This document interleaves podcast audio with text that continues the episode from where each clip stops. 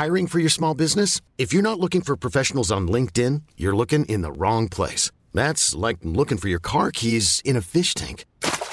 LinkedIn helps you hire professionals you can't find anywhere else, even those who aren't actively searching for a new job but might be open to the perfect role. In a given month, over 70% of LinkedIn users don't even visit other leading job sites. So start looking in the right place. With LinkedIn, you can hire professionals like a professional. Post your free job on linkedin.com slash achieve today.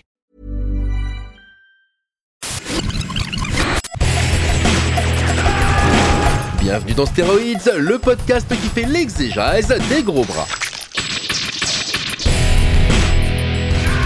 Avec Stéphane Moïsakis et Arnaud Bordas. Bienvenue dans ce nouvel épisode de Steroids the Podcast. Cette semaine, nous allons parler d'un film euh, que nous aimons beaucoup, toi et moi, Arnaud, puisque je suis avec mon ami Arnaud Bordas. Et ce film, c'est Avif, The Brave One en anglais, de Neil Jordan, avec Jodie Foster, et c'est une production Joel Silver. Alors, un casting assez euh, hétéroclite, n'est-ce pas? Puisque, en fait, c'est un vigilant movie qui ne s'excuse pas d'être un vigilant movie, c'est ça le, plus hallucinant, quoi. Euh, et bon, sur ce casting-là, Joel Silver, ça peut sembler cohérent euh, de, euh, comment dire, de, le voir produire un film comme ça, mais Jordan déjà le voir réaliser, c'est déjà un peu plus, un peu plus étonnant. Et alors Jodie Foster dans ce rôle-là, et enfin le rôle, un rôle à la Charles Bronson, c'est, c'est encore plus étonnant, je trouve. Et c'est un film qui est sorti en 2007, qui est un petit peu oublié aujourd'hui, et on voulait un petit peu le réhabiliter, n'est-ce pas? Tout à fait, tout à fait. Ouais, c'est- un film. euh, euh, c'est vrai que si, on vend le truc sur le concept, ça, ça peut même prêter à, sourire, quoi. hein. dire, euh, tu fais un film avec Jodie Foster en Charles Bronson, quoi. C'est pas, c'est pas ce qui te vient allier quand tu, parles de, de- ce genre d'univers et de, de, de, vigilante movie, tout ça. C'est Jodie Foster, c'est pas, c'est pas le premier nom qui vient, qui vient à l'esprit immédiatement. Mais, mais c'est vrai qu'après, c'est un, comme tu le disais, c'est un film produit par Joel Silver. Euh, c'est un, c'est un film qui était vraiment euh, conçu autour de sa star. hein. C'était vraiment, euh, je, je crois même que Jodie Foster elle a touché son plus gros cachet pour ce film, hein. Mhm. 15 millions de dollars, ça paraît énorme. Alors que le film a été un bide. hein, euh. Oui, le, le, le, le, film n'a pas bien marché, hein, clairement. Euh, je crois que ça n'a pas dépassé euh, la trentaine de millions de dollars de recettes aux États-Unis. Donc, euh, voilà, quand je viens de citer le, cachet de, de Jodie Foster, on se fait à peu près une idée. Mais oui, à la base, c'était un film qui était basé sur ce concept-là. On va faire un vigilante movie au féminin, quoi. Et donc, comme Jodie Foster, qui était à l'époque une des plus grosses actrices, son nom s'est imposé rapidement, bien que je crois qu'ils ont considéré euh, plus d'autres actrices avant. Mais, euh, mais en tout cas, voilà, celui, c'est vrai qui est étonnant, qui peut paraître étonnant sur euh, euh, sur un projet pareil, c'est euh, parce que Joel Silver, ça l'est nettement moins. hein. Bien sûr. Mais euh, c'est clairement Neil Jordan. Bien qu'après, Neil Jordan, c'est un, c'est un réalisateur atypique, hein, euh, réalisateur euh, euh, anglais, enfin irlandais euh, même, euh, et qui a touché un peu à tous les genres. hein, euh. Pas complètement, il a fait du fantastique avec Entretien avec un empire, mais ça c'est un de ses films les plus connus. Mm. Il a fait des drames hein, euh, qui- qu'il a tourné en Irlande justement, euh, The Butcher Boy, ce genre de choses. Mais The alors, Crying Game, hein, The Crying Game, célèbre, voilà aussi Mm. quoi. Donc, euh, donc en fait, il fait, il fait un peu de tout quoi. Il fait, euh, il touche à tout, c'est vrai. Ouais, ouais. D'ailleurs, même juste après ça, il a. Bon, je pense que c'était dicté un petit peu par l'échec de The Brave One, euh, mais qui était quand même un gros film hollywoodien, tu vois, pour, pour, pour lui en tout cas.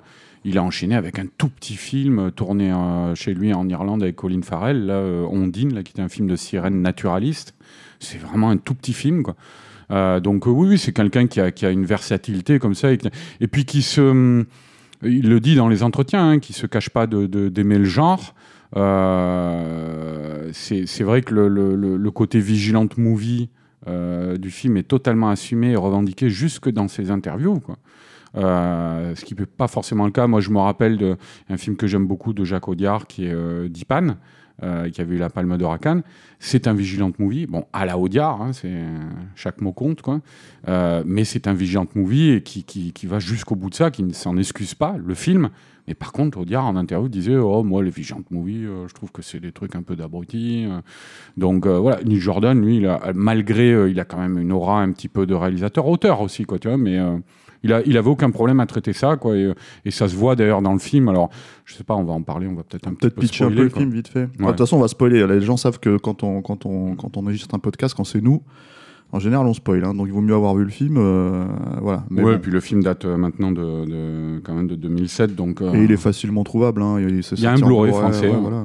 Malgré que le film n'ait pas super bien marché, on peut arriver à le trouver. Donc, euh, ouais, le pitch, eh ben, c'est tout simple. Vas-y, hein. pitch le film, Arnaud. Ouais, C'est tout simple, 3 minutes 30. Mais ça va aller vite, Stéphane, tu vas voir. Efficacité. Euh, alors, Erika Bain, donc, euh, qui est une, animatrice de radio new-yorkaise, c'est un film qui se passe à New York, hein, vraiment, et qui, qui est, c'est euh, comme Death Wish d'ailleurs, comme Injustice en la ville, c'est quand même un élément important du film. Et elle a, elle a, c'est une animatrice donc de, radio new-yorkaise, un petit peu un télo, qui se balade dans la ville, qui enregistre, qui enregistre des sons et qui les diffuse dans son émission, tout ça, qui essaie de donner une sorte de portrait en coupe de sa ville comme ça. Et euh, un jour, en se baladant dans Central Park avec euh, son amoureux, euh, ils sont accostés par des, des- des voyous. Et euh, le gars, lui, va y laisser la vie. Quoi. Ils, sont, ils sont tabassés tous les deux. La scène est assez violente. hein. Euh, il- C'est filmé. Ouais, ouais, c'est filmé, effectivement, l'agression. Et, euh, et donc, après ça, Jodie Foster, elle sort du coma. Mais elle, est, elle a, une- comment on appelle ça, là, un, un trouble Post-traumatique. post-traumatique, voilà, merci. Euh, et euh, elle, va, elle va digérer ça peu à peu, mais en même temps va naître chez elle l'envie de, de, de, de faire payer les gens qui ont fait ça, et puis de, de manière générale, euh, C'est beaucoup plus. comme un vigilant, de,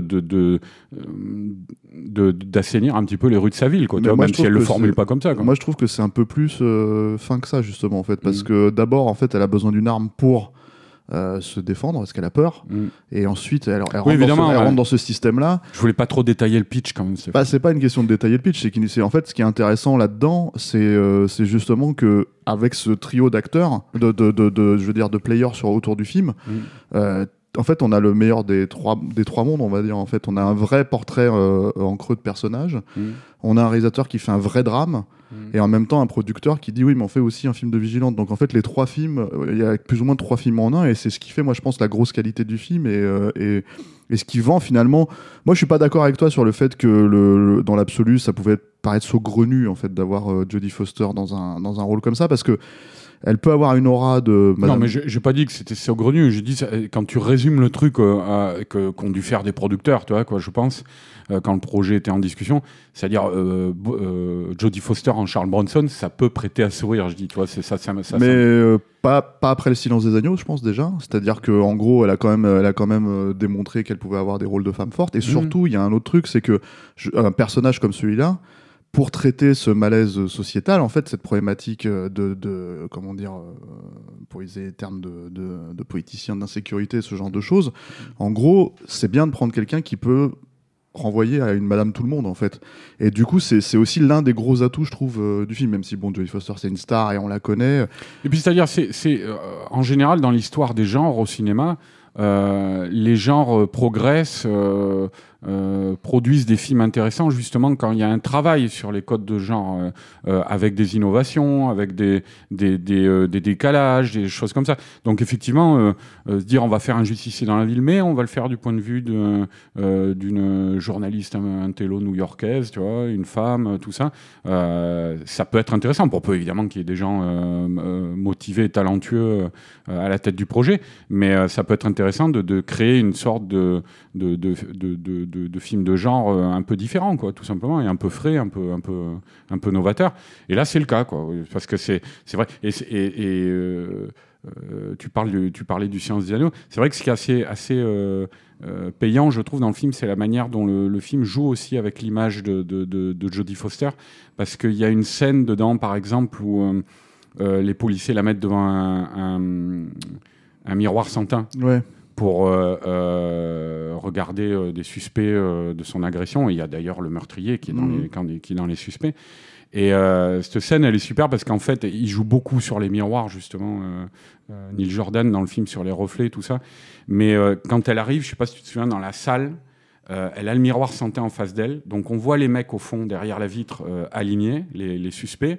Et dans le reflet de la vitre, il y a tous les flics, il y a quatre ou cinq flics euh, euh, qui sont derrière elle, assez grands, baraqués, qui l'encadrent. Et elle, elle est toute seule comme ça, euh, des, un troupeau de mecs Mhm. devant elle, un troupeau de mecs derrière elle. Et en fait, ça fait penser à cette scène de l'ascenseur au début du Seigneur des Anneaux. Ouais, du Euh, silence. du silence des agneaux, pardon.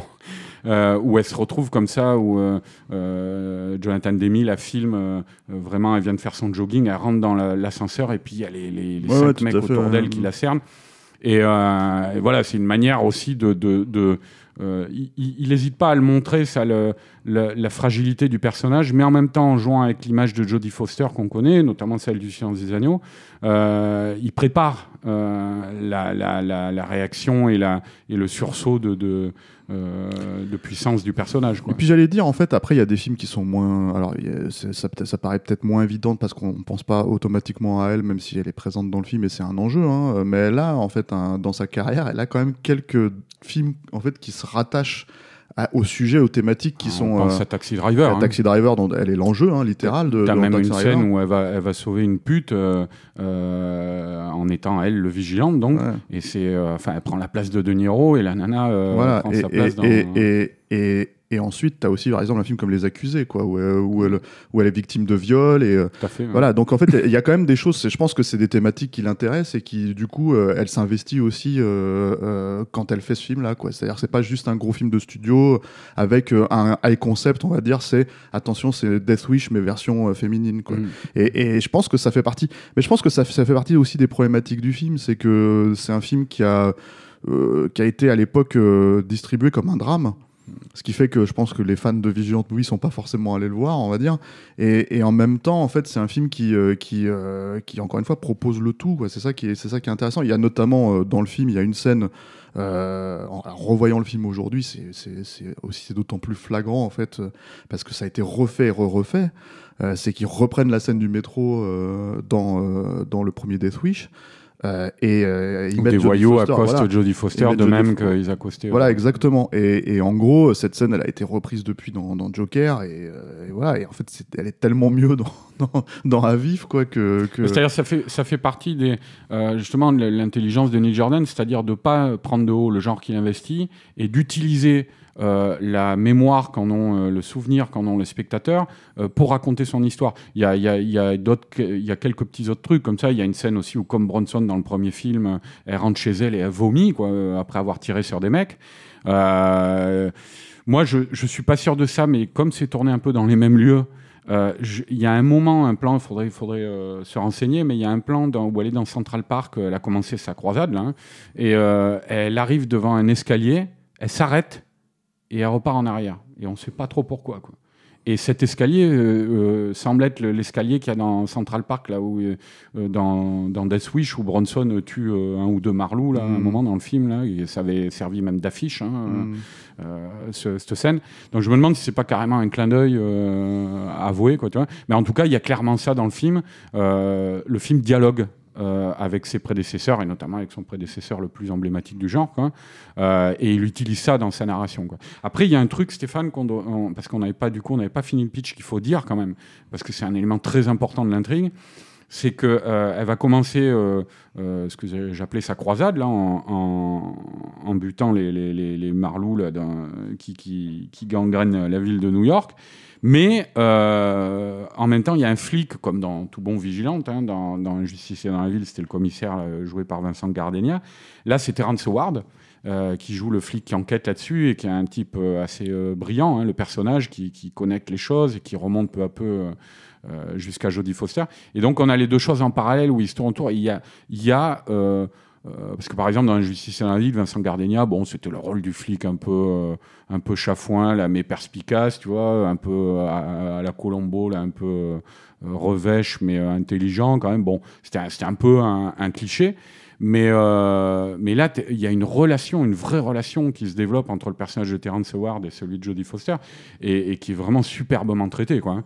Voilà, alors pour reparler encore d'un plan avec un miroir, il y a une scène dans le film qui est, euh, euh, qui est une des plus belles scènes du film, moi je trouve, où en fait, c'est vers la fin du film, et euh, Terrence, Howard, Terrence Howard a compris que c'est elle, la justicière dont Mhm. parlent les médias, qui est en train d'en- d'ensanglanter les rues de la ville. Euh, elle a compris qu'il a compris, mais personne ne dit exactement les choses comme elles sont. Quoi. Et ils sont un comptoir de bar, et euh, Neil Jordan filme toute la scène de face avec euh, Neil Jordan, euh, Terence Howard à gauche et Jodie Foster à droite. Donc on les voit de face et ils se parlent en fait Mhm. sans jamais se regarder. Et donc il y a ce jeu justement où ils se disent pas la vérité mais tout en sachant que chacun sait, voilà. Et euh, à la fin de la scène, quand euh, tout est dit, euh, là il y a un plan, un contre-champ, il y a un miroir en face de, de- derrière le bar. Et on voit qu'en fait, ils se regardaient eux-mêmes pendant toute la scène. Donc on avait l'impression qu'ils ne se comprenaient pas, qu'ils ne se regardaient pas. Et là, on voit qu'ils se sont regardés chacun l'un l'autre pendant toute la scène. Donc voilà, ça c'est vraiment la, euh, la relation entre ces deux personnages. Elle est, c'est pas juste une fonction de flic qui enquête, Terrence Howard. C'est, il y a même peut-être quelque chose de l'ordre de l'amour platonique entre les personnages Ouais, qui ouais, finit par naître. complètement, hein, mais ça ils le disent. Hein. Enfin, en tout cas, une amitié très forte en, en très peu de temps, quoi. Mm. Mais il y a, il y a aussi, euh, euh, comment dire, un élément. alors là, on rentre dans vraiment dans le spoiler en fait sur le final du film. Moi, je sais que j'avais été assez emporté euh, parce que tu parles d'éléments de mise en scène, mais il y a un truc en fait qui est très très fort. Pour moi, ce qui est très important dans le Vigilant Movie, c'est aussi la façon dont tu vas montrer euh, euh, la ville dans lequel en fait le- le- les événements se situent parce que Mm. c'est un malaise en fait qui frappe un personnage qui ne s'y attend pas en fait alors qu'en fait il vit dans cet environnement violent il vit dans cet environnement voilà et c'est une Mais manière dans une de- bulle.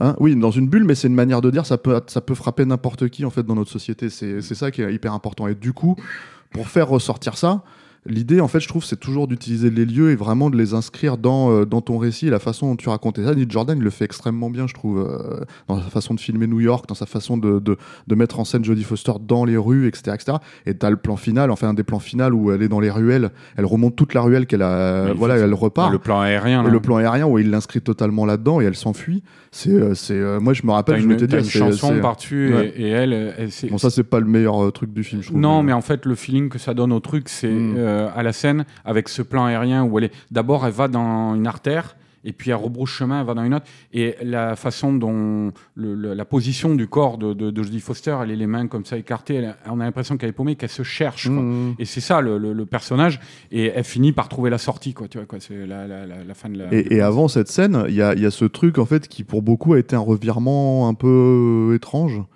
qui est en fait que il la, il la soutient en fait dans Mm. sa, dans son, comment dire, euh, dans sa quête de vengeance en fait. Alors, de- il- de- Ouais, il, il je pense qu'il la soutient pas littéralement, quoi, dans sa quête de vengeance, mais. euh, Bah, il, s'est clairement attaché euh, au personnage. Il y a une, pour le moins une amitié, euh, comme tu disais, qui est née entre eux. Et, et je pense que ça part de là. Quoi. C'est, donc, il, il Parce que tu as ce, ce moment en fait où elle l'interview. En fait, il y, a un autre jeu que je trouve très intéressant dans le personnage de Lee Foster que je trouve assez, assez bien écrit assez complexe en fait.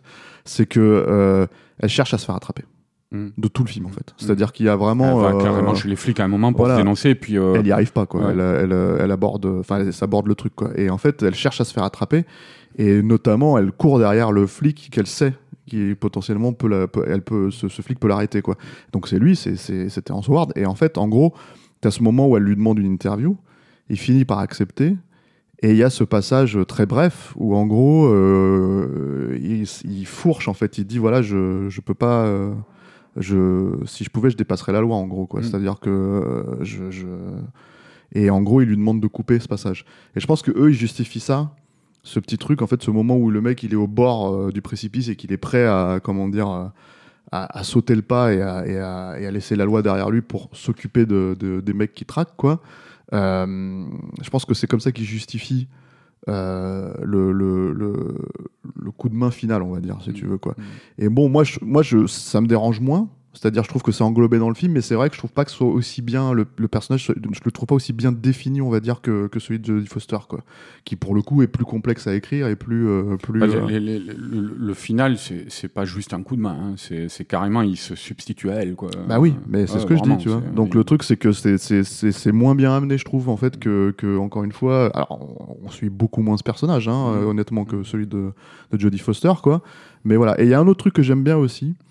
Euh, parce qu'on a tendance à. En fait, le problème du, du Vigilant Movie, c'est que souvent, à part euh, deux, trois grands classiques, euh, en, gros, on a tendance à comparer ça au film de Bronson dans les années 80, pour le coup. C'est-à-dire vraiment les, canons, les trucs comme ça, et tous les, tous les trucs qui s'en sont suivis, quoi. Et en fait. euh, ça va, Arnaud? Oui, Ouais. Petite- Et euh, petite rien de grave, ne vous Ouais. inquiétez pas. Tu veux, une- tu veux un petit cachou Non, bon. Euh, On a tendance à considérer que le Vigilant Movie, c'est un truc de gros veau. Quoi. Tu, vois, tu Mm. parlais de, de, tout à l'heure qui, euh, qui, euh, qui Oh, avec des comme- pincettes. Voilà, ouais. c'est ça. Mm. Alors que, alors qu'en gros, on- justement, en fait, il y, a- il y a moyen de vraiment sonder l'âme humaine avec ce genre-là, qui est effectivement un genre d'exploitation, hein, euh, voilà. Et, euh, et le film le fait, moi, je trouve euh, assez admirablement bien. Euh, et je sais plus ce que je voulais dire, putain. Euh, Non, bah, c'est-à-dire, c'est, ouais, il y, y a moyen de faire des drames avec ça et de, de- enfin, je veux dire, euh, euh, Scorsese l'a fait avec euh, Oui, oui. avec Taxi Driver, tu vois, c'était parce que c'est quand même aussi un film de vigilante. hein. C'est totalement un film de vigilante, mais alors justement, le truc, c'est que c'est pas du tout perçu comme tel. Bah, c'est pas, c'est, euh, vraiment avec la sensibilité de, de- des auteurs, tu vois, c'est-à-dire de, de, de Scorsese et de, et de Paul Schrader, quoi, le scénariste. Mais, euh, mais c'en est un. On peut pas dire le, Oui, le oui. contraire. Mais moi, je parlais de Deepan tout à l'heure, c'est pour ça que je, je, c'est clairement avec sa sensibilité. Puis avant le final, il y a quand même de longs passages à la Audiard, très social et qui payent hein, dans le film, je trouve, d'observation du milieu social, tout ça. Mais euh, la- les 20 dernières minutes, c'est du Vigilant oui. Et les- moi, je, autant euh, à l'oral, euh, enfin dans les médias, il se pince un peu le nez, autant je trouve que de- dans, le, dans, dans le film, il, il- il y va. Oui, quoi, oui, oui. donc, Et après, je pense que lui, il, il suit son récit aussi, quoi. Mais en fait, le truc, c'est justement, c'est ce que j'allais dire sur The Brave One, sur Avif. Ce qui est très intéressant, c'est que en montrant en fait que le personnage de Jodie Foster passe à l'action. Euh, y compris dans des situations qui ne sont pas censées la concerner, hein, pour le coup, tu vois, si tu veux. C'est-à-dire que c'est c'est- c'est ce qui est le plus intéressant dans le Vigilante, c'est quand c'est pas un film de vengeance pure et dure. C'est-à-dire qu'en gros, euh, on ne traque pas uniquement les personnes qui ont commis euh, le crime initial, quoi, qui, qui a lancé le récit, mais en fait, on va vraiment chercher ceux qui gangrènent la société, quoi. Et t'as une scène justement euh, où elle où elle voit un chauffeur de voiture, alors comme ça, qui a une qui a une prostituée derrière euh, derrière sa voiture, et les actions de Jodie Foster créent aussi. C'est-à-dire, elle sauve la, la nana, mais en fait, ces actions créent une situation qui la, qui la, qui l'immobilise et qui manque de la tuer aussi, quoi. mm. Et ça, c'est un des trucs que j'ai bien aimé aussi, c'est-à-dire que c'est l'idée que tu peux pas impunément en fait prendre ton flingue, descendre dans la rue, buter quelqu'un ou essayer de buter quelqu'un, et en fait sans qu'il y ait des conséquences, y compris pour les gens que tu essayes de sauver, quoi. Mm. Et ça, je trouve ça hyper euh, bien amené aussi dans le dans le récit, quoi. C'est-à-dire que c'est ça traite toutes ces euh, toutes ces facettes, en fait. Je trouve c'est ça qui est intéressant, et, c'est- et c'est d'autant plus dommage justement que le film ne soit pas plus apprécié pour pour ces pour ces pour ces valeurs-là, quoi. Ouais, et puis euh, y a, mais ça c'est l'intelligence euh, narrative de Neil Jordan aussi. Mais il y a, tu parlais de cette prostituée, il y a une très belle scène aussi à l'hôpital où en fait euh, elle est, elle est convalescente là après le, le- la fusillade qu'il y a eu quoi. Et Terrence Howard qui soupçonne déjà Jodie Foster d'être la justicière doit aller la voir à l'hôpital la prostituée pour le- la questionner. Mm. Et il emmène Jodie Foster avec elle comme à- à- elle essaie de l'interviewer. Il lui dit bah venez avec moi. Mm. Et, et en fait, dans cette scène, il y a un, un jeu de regard entre la. Lui, ce qu'il espère, Terrence Howard, c'est que la prostituée va reconnaître Jodie Foster et dire c'est elle. Mm. Et la prostituée regarde Jodie Foster et ne dit strictement rien. Mais elle la reconnaît. Mais elle la reconnaît. Donc il y a des- souvent des jeux comme ça de- dans le film de non-dit où le spectateur, du coup, le spectateur est impliqué parce que. euh, les- dit c'est une prostituée, c'est pas tout à fait une prostituée, hein, c'est fait droguer pour, euh, pour euh, c'est-à-dire le mec l'a mis là, hein, tu vois. Je crois que c'est une prostituée. hein. Non, je crois qu'il a, il a vraiment pris une jeune en fait, il l'a droguée et puis il, lui fait faire des passes quoi. Mais c'est, Ouais, bon, bah, bah, c'est- pas un choix. Oui, oui, bon, part à elle. Oui, c'est ça que je veux ouais, dire. ouais, ouais, ok. Mais euh, ouais, ce qui est intéressant aussi, c'est vrai que c'est la, la, la gradation euh, des actes euh, du personnage. C'est-à-dire, le premier meurtre, par exemple, c'est dans une épicerie où en fait, euh, il y a un type Mm. qui rentre, qui bute l'épicière, euh, et elle, elle se cache d'abord. C'est-à-dire, elle a peur. Quoi. Mhm. Elle a le flingue sur elle, mais euh, elle se cache. Quoi. Et, euh, et en fait, quand elle, est- elle commence à être menacée, que le gars remonte les rayonnages du- de, de l'épicerie, là, elle finit par le tirer. En plus, à, à travers un rayon, tu vois, elle écarte les boîtes, elle, le- elle le tire comme ça, quoi. Euh, après, ça va aller, euh, tu vois, dans, dans- dans- quand on voit la scène du métro, par exemple, elle y va, elle sort le flingue et boum, elle le bute à bout portant, quoi. Et puis euh, là, Ah bah là, elle le cherche même. ouais, ouais, Elle, et- le- et enfin, après- elle le cherche, elle le cherche pas, mais en tout cas, elle, elle l'attend. voilà, euh, elle, elle est prête. Quoi, tu vois. Mm. Et après, la prostituée, là, mais avec la prostituée, c'est carrément, il y a un stratagème. Tu vois, elle monte dans la voiture pour provoquer la. Enfin, la prostituée, donc, qui n'en est pas vraiment Mm. une, comme tu disais, mais pour provoquer le, le, le- Ah le oui, gars oui. qui l'a prise dans sa bagnole. Tu vois. Elle- elle- vraiment, elle y va, elle est en mission, là, à ce moment-là. Quoi. Donc, euh, non, non, il y a, il y a une manière de, de, de montrer euh, euh, l'accession du personnage à la violence, quoi, qui est, qui est, qui est bien pensée, quoi, qui est, qui est montrée. qui est bien pensé, puis qui en fait, je pense encore une fois, est possible à partir du moment où tu as une actrice comme, comme Jodie Foster dans le rôle qui va travailler, c'est pas, pas, pas, pas par son, comment dire, uniquement par son talent, hein, Mm. mais aussi par sa volonté de de- de- d'affiner en fait le, le, le, récit à travers psychologique en fait c'est Ah la bah, psychologie du récit quoi. C'est vraiment, euh, alors, euh, vu le cachet qu'elle a, qu'elle a touché, hein, euh, elle avait, euh, le projet était, était- sur ses épaules, vraiment. Mhm. quoi. Ils l'ont vendu là-dessus. Euh, elle pouvait prétendre avoir son avis hein, quand même sur le film. Euh, et par exemple, c'est- elle qui, dans le, à la base, dans le scénario, c'était une. Euh, je sais plus quels sont les scénaristes, hein, mais je crois que c'est des scénaristes de, de, de série B ou de série télé à la base. quoi. Mais ça, j'ai envie, se- de envie dire que en fait, c'est un des problématiques, une des, une des éventuelles problématiques du film, c'est-à-dire que en gros, euh, quand tu regardes le film euh, en tant que tel, Oui, Roderick Taylor et Bruce A. Taylor. C'est un, fils et son père, Ouais. et, qui ont tous les deux travaillé dans la, le domaine de la série télé commerciale dans les années 80, 90. trucs C'est-à-dire qu'il y a des petits trucs de récit, c'est-à-dire il y a des petits trucs de, de verrouillage de scène où par exemple le personnage de Terrence Howard comprend que Jodie Foster l'appelle avec un téléphone portable et qu'il entend le bip d'un ascenseur et il comprend que c'est le même bip d'ascenseur. C'est un peu téléphoné, tu vois. Mais c'est en plus c'est des trucs où tu te dis c'est des verrouillages, on en a pas besoin, on s'en fout, parce qu'on sait que le personnage a déjà compris à ce moment-là, quoi. Mais tu sens qu'ils les ont gardés au cas où, euh, comment dire, c'est des, des petits tropes de genre à ce moment-là, Terrence Howard, il a pas encore. euh, Je pense que si. Je pense le, si, le truc du, de l'ascenseur, justement, c'est en fait, il va aller sur place et, co- et comprendre du coup le truc, et c'est ça qui le fait vraiment démarrer sur Jodie Mais Foster, hein. surtout, le truc, si tu veux, c'est que ce que j'allais dire par rapport à tout ça, c'est que t'as as, ce truc où elle, je pense, elle l'affine. Tu vois, le, le- la psychologie du récit, de son personnage. Et, tout et c'est ce qui permet aussi, je pense, de faire en sorte que ces scènes-là, elles ressortent de, de mieux. Tu vois, c'est-à-dire que quand tu fais une référence à la scène du métro dans Death Wish, euh, le personnage, par exemple, de Bronson, il est extrêmement monolithique de tout le récit, en fait. C'est-à-dire que c'est, c'est, il devient littéralement une. une bon, c'est, le, c'est, le, c'est le jeu général de Bronson, hein, de manière générale, mais, mais ce que je veux dire, c'est qu'en fait, le, le film joue très très bien avec ça, parce que c'est quelqu'un, en fait, qui s'est enfermé dans sa quête. Et là, l'idée, en fait, si tu veux, c'est que ce que je trouve hyper bien fait dans, dans The Brave One, c'est que justement, tu as une avancée vis-à-vis du personnage, mais aussi, il n'y a pas d'excuse. C'est-à-dire que pour prendre en fait des films qui refont, par exemple, il y a eu un remake de Death Wish officiel hein, avec Bruce Willis qui est sorti il y a 2-3 ans, qui, qui est une merde sans nom, hein, et, euh, Mm. et, et qui en- et qui pose en fait, euh, c'est-à-dire bon déjà ils font un peu n'importe quoi, c'est-à-dire que les mecs ils disent bon bah alors euh, Bruce Willis il tue un mec en lui faisant tomber une bagnole sur la gueule, en lui faisant tomber une, une boule de bowling sur la gueule, des conneries comme ça quoi, ça devient n'importe quoi, donc t'es- là t'es plus dans Death Wish 2, 3, 4, 5 tu vois. Non, puis la boule de bowling totalement par hasard. Là. Voilà, et, c'est et- toi qui m'avais dit, Ouais, y a-t-il un flic pour Mais sauver le président là? Mais c'est ça. Et en fait, et l'autre truc, c'est que par exemple, Joker, pour prendre la scène de Joker, c'est un truc où le personnage de Joker, enfin en tout cas de, de comment il s'appelle, euh, Joaquin Phoenix. voilà, se trébuche et, et fait, et fait pas exprès en fait, si tu veux, de tirer euh, des balles euh, dans la tête des Non, mecs. mais il fait, il fait rien exprès dans ce voilà, c'est ça. Et le, et le truc, c'est que du coup, c'est en fait, on justifie ce genre d'acte. Si tu veux, euh, ce qui fait qu'on annule en gros ce qu'on veut dire sur, euh, sur, euh, dans, dans, le, dans notre propre film. En fait, c'est ça le problème. C'est pas ce que fait The Brave One, justement. C'est ça qui est, qui est très intéressant. Et, euh, et à cette époque-là, il y avait un autre film de Vigilante, moi, que je déteste. Je crois que tu avais bien aimé, toi, à l'époque. Alors attends, parce que je, euh, qui, je, je veux qui, sur ce qui faisait, disais, qui avait exactement ce même type de. et qui, pour le coup, a été mieux vu, Mhm. en tout cas par les fans de Vigilante, tu vois. Euh, qui était le film de, de euh, James Wan, là, euh, Ah oui, Death Sentence. Death Sentence, Ouais. c'est Vengeance. Ouais, aveugle. bon, Comment c'est en français ça? Vengeance aveugle Non, c'est pas un truc comme Je ça? sais plus, je sais plus. Enfin, Death Sentence. Bon, c'était un, c'était un film d'exploitation, qui avait des problèmes. Hein, oui, mais, des gros problèmes, mais c'est surtout qu'encore une fois, c'était un mec qui trébuche pour tuer les types, quoi. Mhm.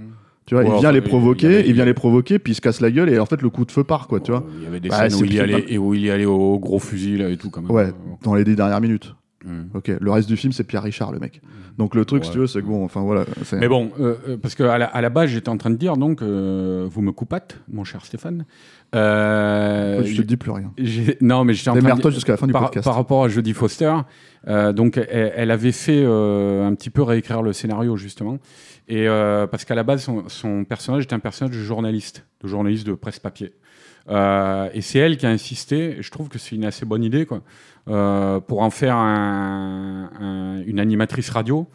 Euh, c'est quelqu'un qui est littéralement à l'écoute de sa ville et que sa ville écoute quoi tu vois je veux dire le premier plan du film c'est un micro qui se balance sur une bouche d'égout à Times Square quoi tu vois qu'elle tient comme ça pour enregistrer les bruits de la ville et, justement elle expliquait que ça donnait une interaction avec la ville euh, que n'avait pas forcément un journaliste en train de taper euh, euh, sur sa machine à écrire dans son bureau. Quoi.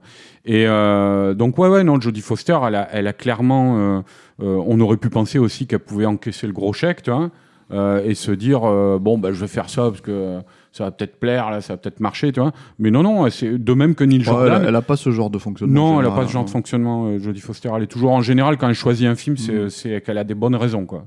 Euh, et, euh, et donc, elle s'est vraiment. Comme Maverick. Voilà. Ouais, bah après, c'est son amitié avec Mel Non, Gibson. non, ça aussi, peut être une bonne raison, hein, quel que soit c'est c'est- hein. c'est- une blague, mais c'est malhonnête de ma part. C'est quand même une actrice qui a beaucoup de, de- de films de qualité dans sa Ouais, carrière. ouais. quoi, faut pas- Ouais, aller jouer la méchante dans un film comme Elysium, tu vois, c'est pas, c'est pas toutes les stars qui auraient fait ça, tu Mm. vois. Non, non, c'est, une fille qui prend des, qui prend des risques à chaque fois, qui essaie de, de, de, d'aller vers la qualité.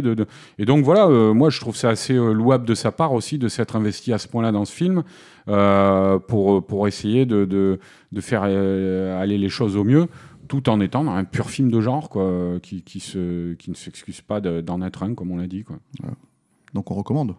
Ah, on recommande totalement. Pour euh, en fait, un, faut- film, un film qui. qui- 5 étoiles, Arnaud Non, parce qu'à Allez, 6 chaque fois que tu termines une review, tu sais, t'as l'impression que les mecs ils vont, ils vont aller. Non, mais pas nos, pas nos auditeurs, évidemment. Hein. Non, pas et, nos encore, hommes. et encore moins nos tipeurs. Certainement pas. À qui, on, à qui on doit ta présence ici. vois. Voilà. Voilà. Mais, mais c'est vrai que souvent, quand tu fais une review, tu te dis, bon, il faut quand même préciser que, en fait, on a bien aimé.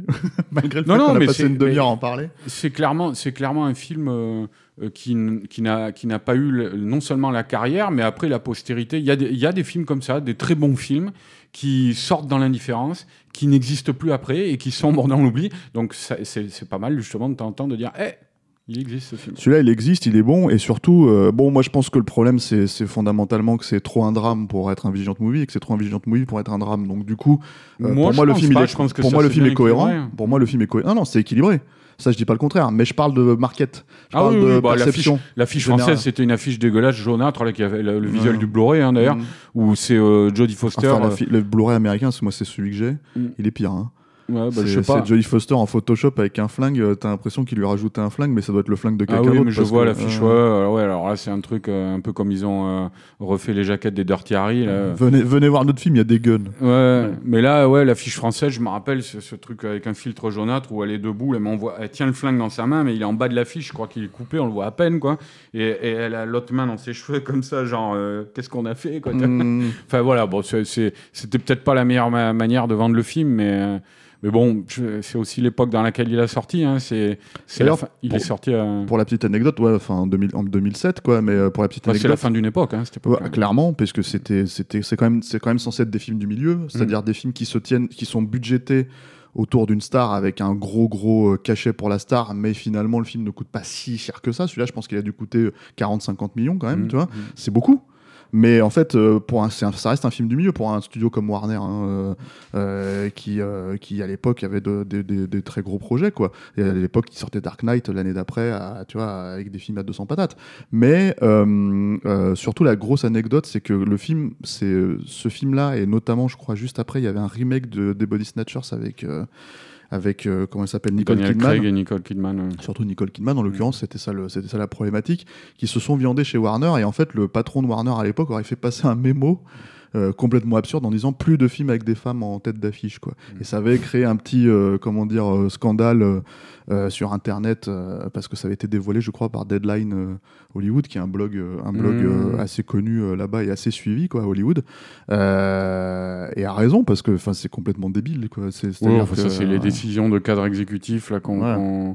Complètement euh, irraisonnées. euh, c'est, tout le temps, ça, toi. quoi, Oui, c'est tout le temps, mais c'est marrant en fait, si tu veux, que ça tombe sur un film comme ça, qui est pour, pour le coup un film de qualité. Quoi. Mm, Voilà. mm. Donc on recommande. On recommande chaudement. Merci Arnaud, De rien, merci Stéphane. Euh, merci, Merci aux tipeurs. auditeurs. Merci aux auditeurs, merci aux Les tipeurs qui tipeurs. ont permis ta présence ici. On peut se toucher la main, on peut, on peut enregistrer le podcast en se touchant la main comme des. Voilà, nous nous touchons la main, voilà, nous serrons la main. vois. parce que ça fait longtemps qu'on s'est pas vu. Euh, si vous voulez nous euh, nous euh, nous soutenir, alors c'est une adresse, hein, tipeee.com. Les mots clés c'est Capture Mag.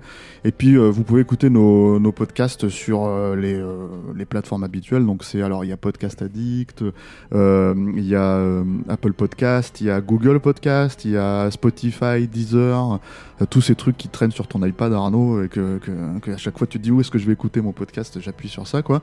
Et puis nous, on est sur les réseaux habituels, hein, euh, Facebook, euh, Twitter, Instagram. Et puis moi, je vous dis à la semaine prochaine avec un film qui a probablement rien à voir avec ce qu'on vient de parler. Au revoir.